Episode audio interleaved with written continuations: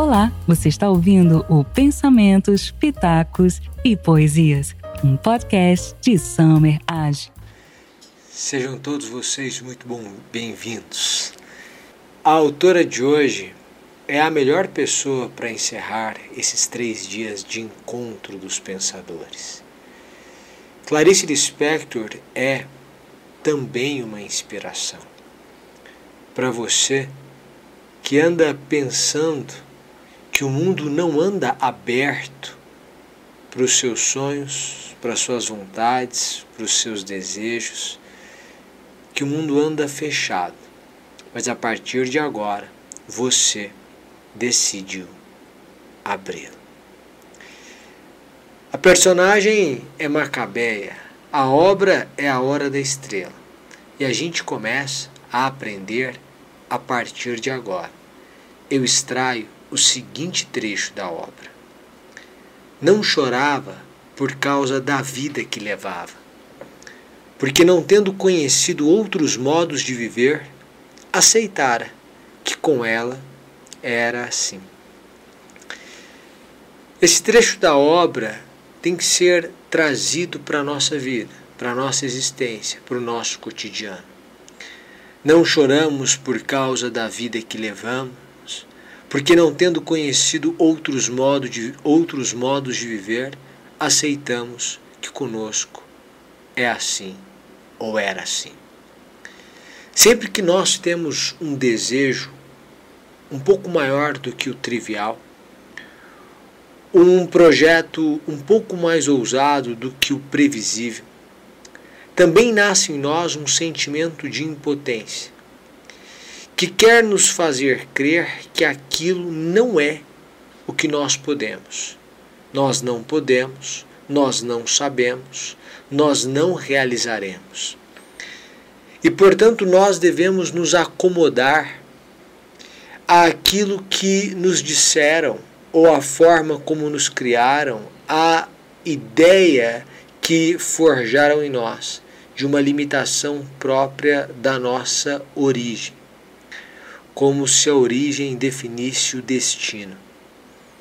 Ao ponto de nós não chorarmos pela vida que levamos porque não conhecemos outro modo de viver e aceitamos que conosco é assim. E se você, por um momento, deixasse de aceitar que com você é assim. E se você deixasse de aceitar a fatalidade do destino como se tivesse, estivesse atrelado absolutamente à origem. E se você compreendesse que a sua origem tem o condão de atrasar um pouco o voo daquele que pretende voar, mas não de impedir esse voo. Que talvez o início seja mais difícil, que talvez o início demande um pouco mais de esforço, porque você trabalha, estuda, sustenta uma casa. Porque você não tem condições ainda de ter uma pessoa trabalhando na sua casa para que você possa ter mais tempo para se dedicar àquilo que para você é fundamental. Então você percebe que no, na sua realidade, no seu cotidiano, há uma dificuldade um pouco maior do que a das outras pessoas que competem com você. E eu sou obrigado a concordar com você que este início é um pouco mais difícil. Mas isso não significa que a vida para você é assim e sempre será assim é preciso que você conheça outros modos de viver. Ou que você aceite que não é a sua origem que define o seu destino. Às vezes nós nos percebemos tristes com a vida, com a história, com o que nos acontece. Há em nós uma tristeza que tira de nós, em alguma medida, até a vontade de viver. São depoimentos e perguntas que eu recebo neste sentido. Pessoas que perderam a perspectiva de vida e, tendo perdido a esperança, perderam a vontade de continuar vivendo. Mas eu quero dizer para vocês que é um grande luxo viver. Clarice diz assim: Ah, pudesse eu pegar Macabeia, dar-lhe um bom banho, um prato de sopa, um beijo na testa, enquanto a cobria com um cobertor, e fazer que quando ela acordasse, encontrasse simplesmente o grande luxo de viver. Às vezes, a pessoa que está do seu lado é só Macabeia naquele momento. Às vezes, você é só Macabeia em um determinado momento.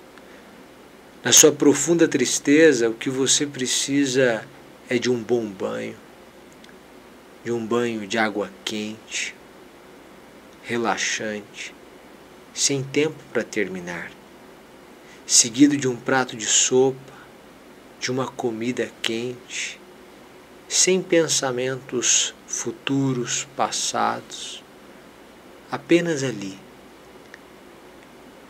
Um beijo na testa, um carinho sutil de alguém que você ama, sem questionamentos, sem acusações, sem gritarias, sem brigas, apenas um sutil carinho do beijo na testa e então ser coberto com um cobertor, dormir, descansar. E quando acordar, encontrar no mundo o grande luxo que é viver. Você faz parte de uma minoria, a minoria das pessoas que ainda vivem. Viver é um luxo, porque viver permite a você experimentar tantas coisas.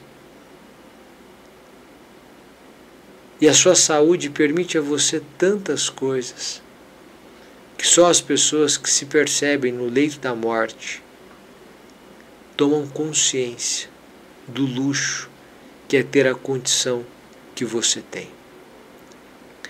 Em primeiro lugar, eu quero falar para você que se sente um pouco macabeia, um pouco perdido, um pouco triste, que o fato de segunda-feira é, ser amanhã faz com que hoje seja um dia ruim.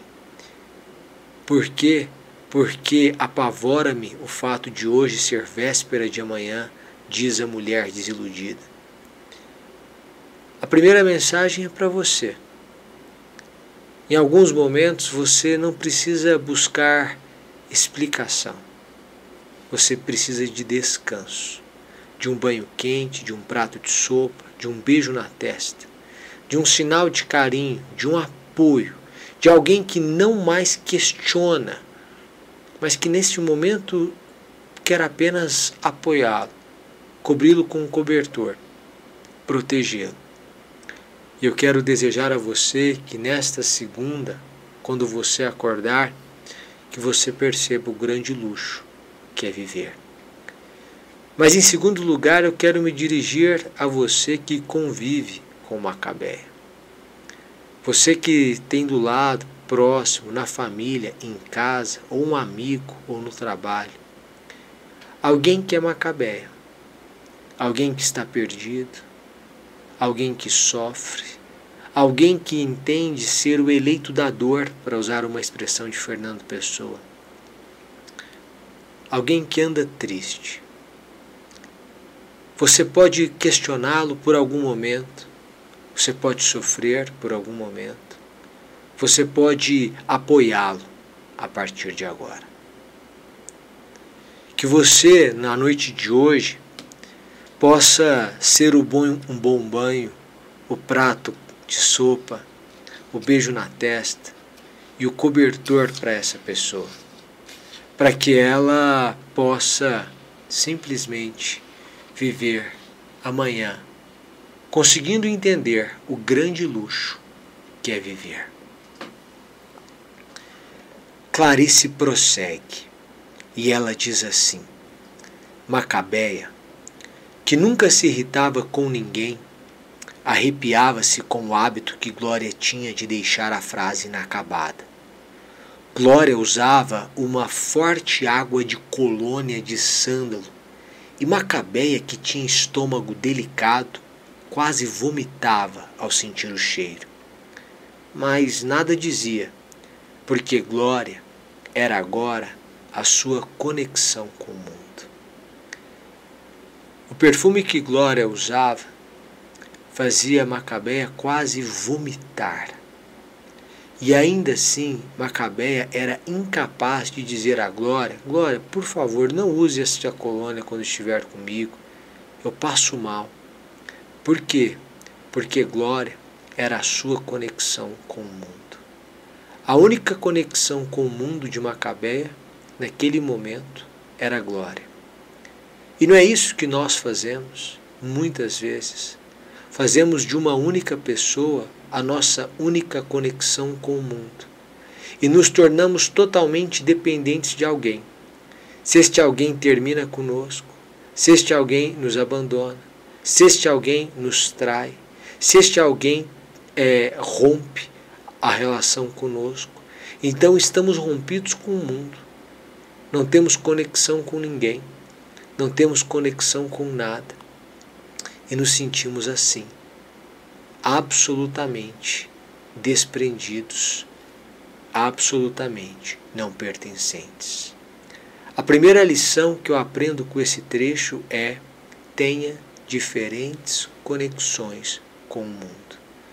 Não faça de uma pessoa a sua única conexão com o mundo, mas tenha amigos, familiares, o seu companheiro, a sua companheira, os seus filhos e que eles e se conecte a eles, de forma que você tenha diversas conexões com o mundo e que você não dependa de uma única pessoa a ponto de não poder ser sincero com ela e dizer a ela o que nela te incomoda naquele momento, porque você tem medo de perdê-la.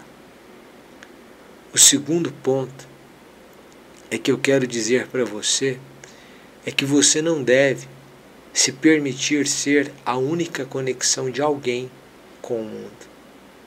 Às vezes, uma pessoa faz de você a única conexão dela com o mundo. E isso se torna um peso para você. Porque se você não aceita sair com essa pessoa, você é um traidor. Se você não aceita jantar com essa pessoa, você é um traidor. Se você não aceita viajar com essa pessoa, você é um traidor. Se você não aceita um projeto com essa pessoa, você é um traidor. O peso de ser a única conexão de alguém com o mundo é como se a vida daquela pessoa dependesse completamente de você. E se essa pessoa não é seu filho em tenra idade, este peso se torna insuportável.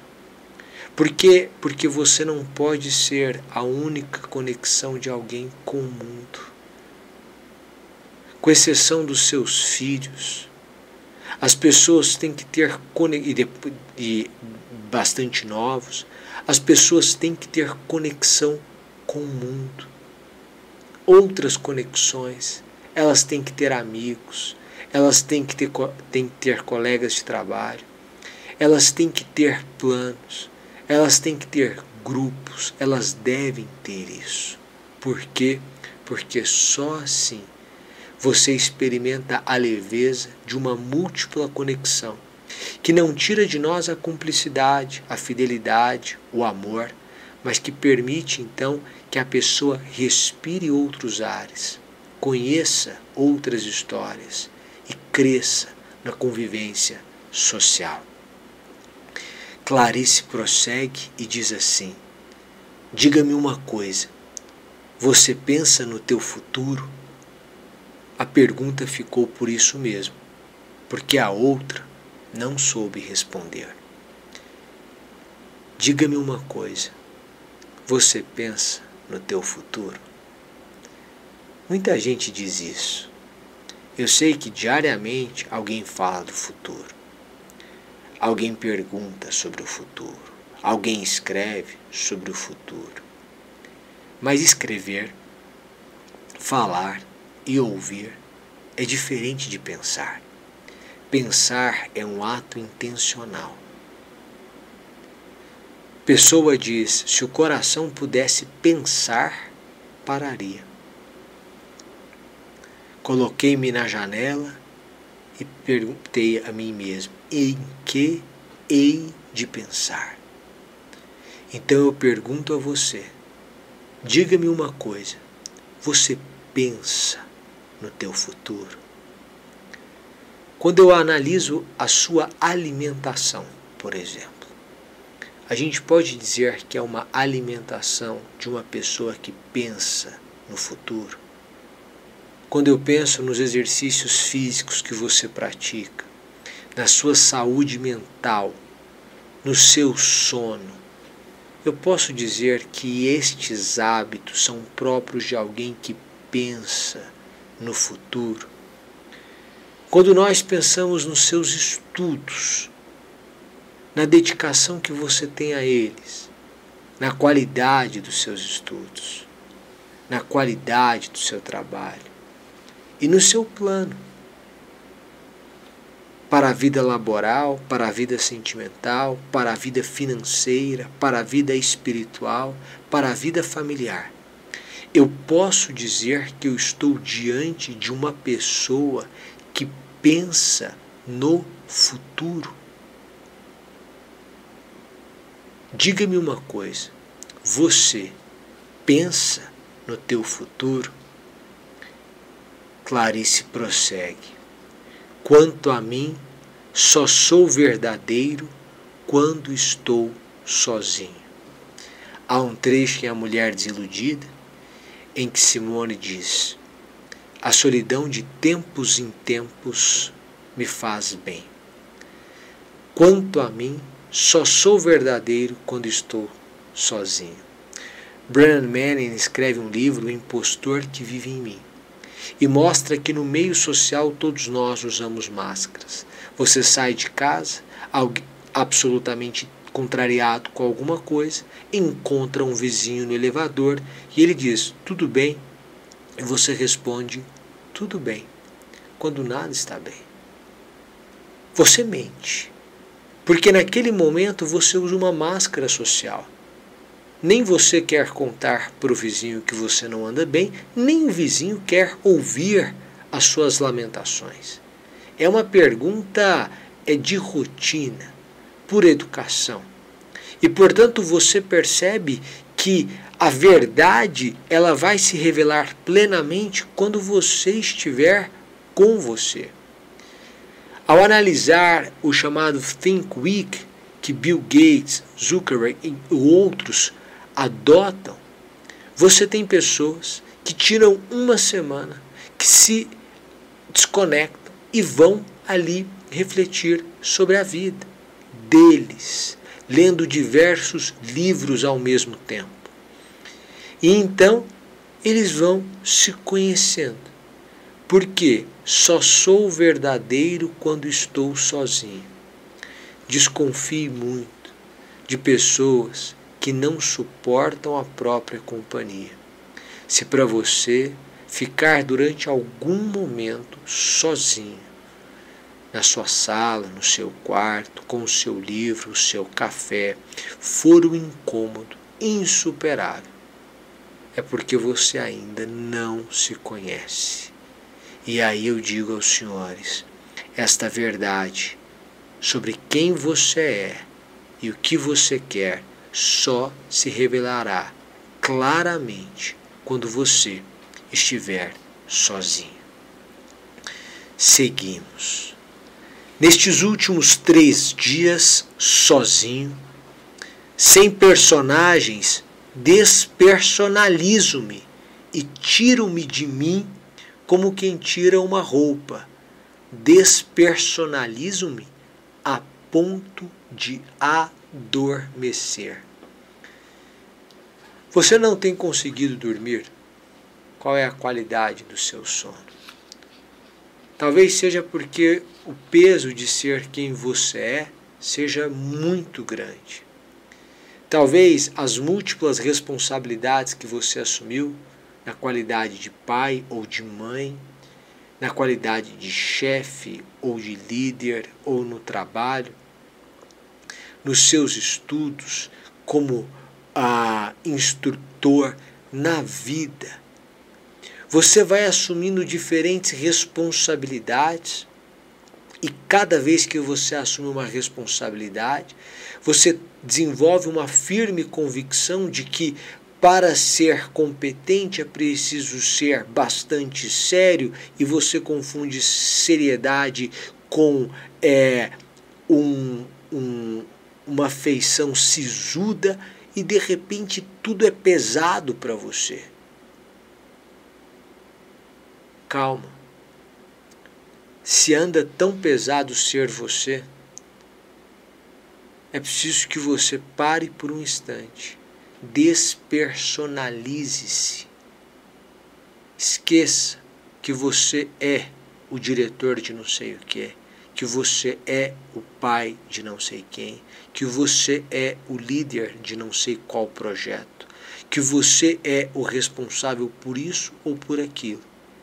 Nesta noite você é nada, ninguém. Você só é uma pessoa cansada que precisa dormir. E portanto, tirando você de você, como quem tira uma roupa, encontre na sua cama o seu conforto, a paz e a renovação que todos nós devemos e merecemos experimentar. Clarice prossegue. Macabeia espantou-se com a revelação. Até agora sempre julgara que a tia lhe fizera, o que a tia lhe fizera era educá-la para que ela se tornasse uma moça mais fina. A tia de Macabéia cobrava o que havia dado. Há pessoas que invertem o sentido da doação, da entrega, da educação e que fazem chantagem emocional em nosso desfavor a vida inteira.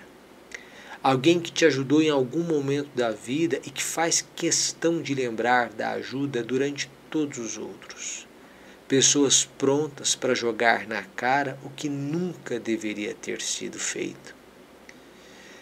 No ensinamento cristão, o que a mão direita faz, a esquerda não deve ficar sabendo, de maneira que nem você deve se lembrar do bem que fez. A beleza da doação está isso, está aí, se possível no anonimato.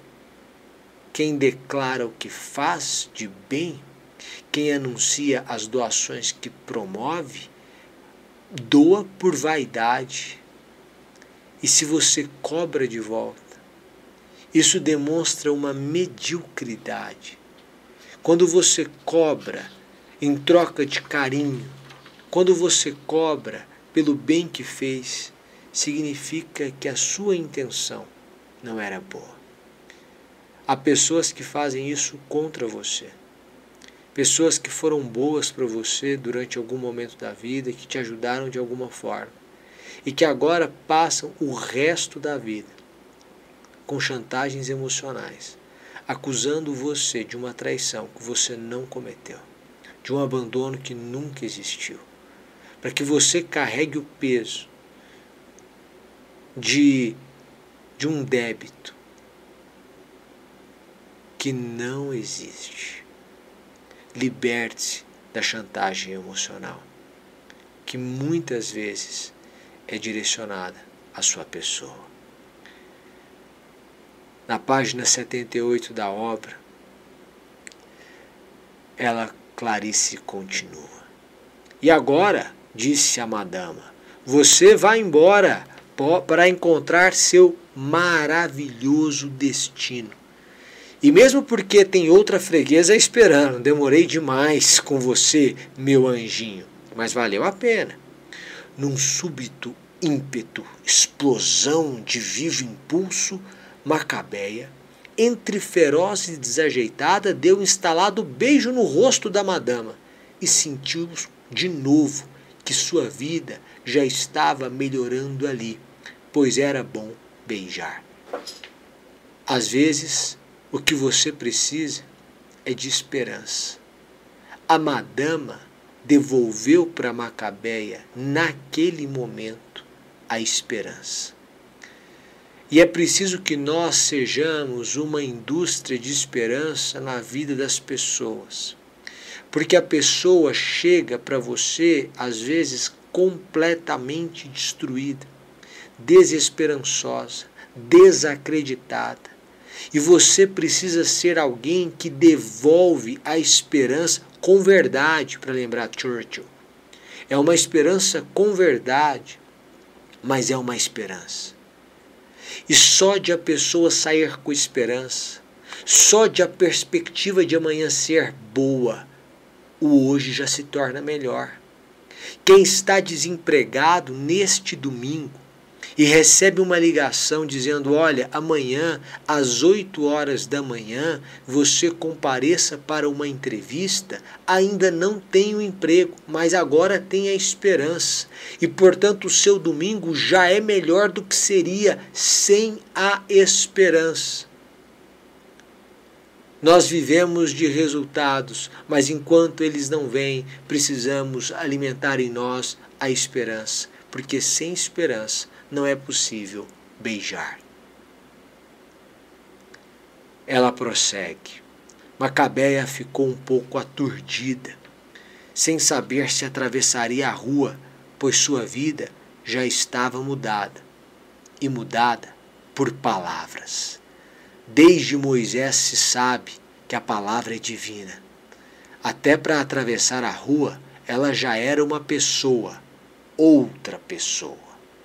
Uma pessoa grávida de futuro. Essa expressão de Clarice Lispector, para mim, é maravilhosa. Uma pessoa grávida de futuro.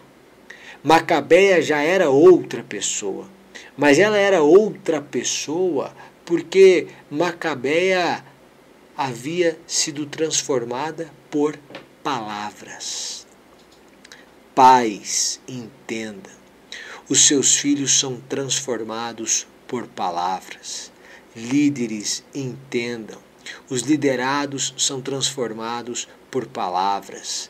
Maridos e esposas, entendam, os companheiros são transformados por palavras. No início era o Verbo, e o Verbo estava com Deus, e o Verbo era Deus.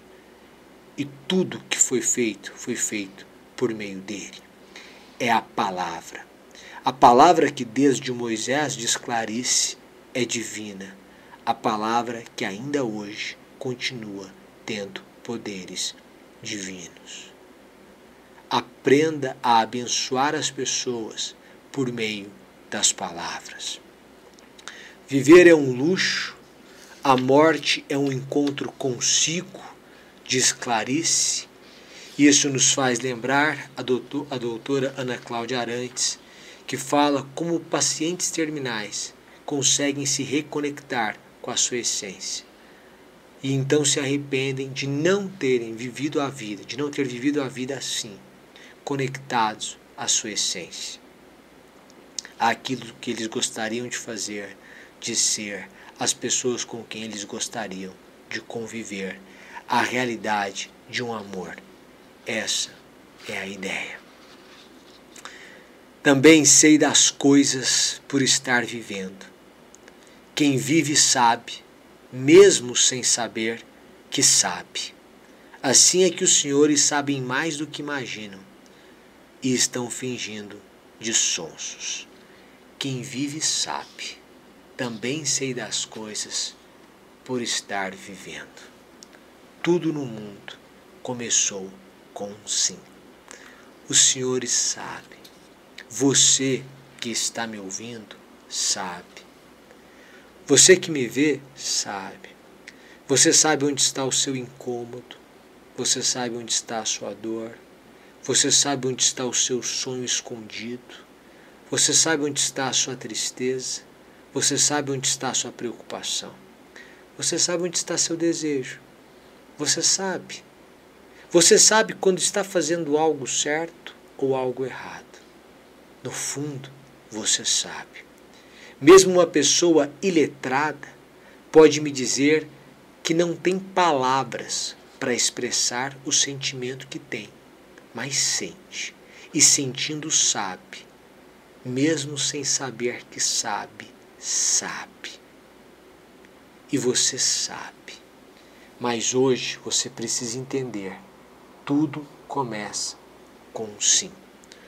Tudo na vida começa com um sim. Senhoras e senhores, hoje é o último dia do encontro dos pensadores. Muito obrigado, um abraço e até mais. Tchau, tchau. Esse conteúdo foi extraído da live do professor Summer em seu perfil pessoal no Instagram. Obrigada e até a próxima!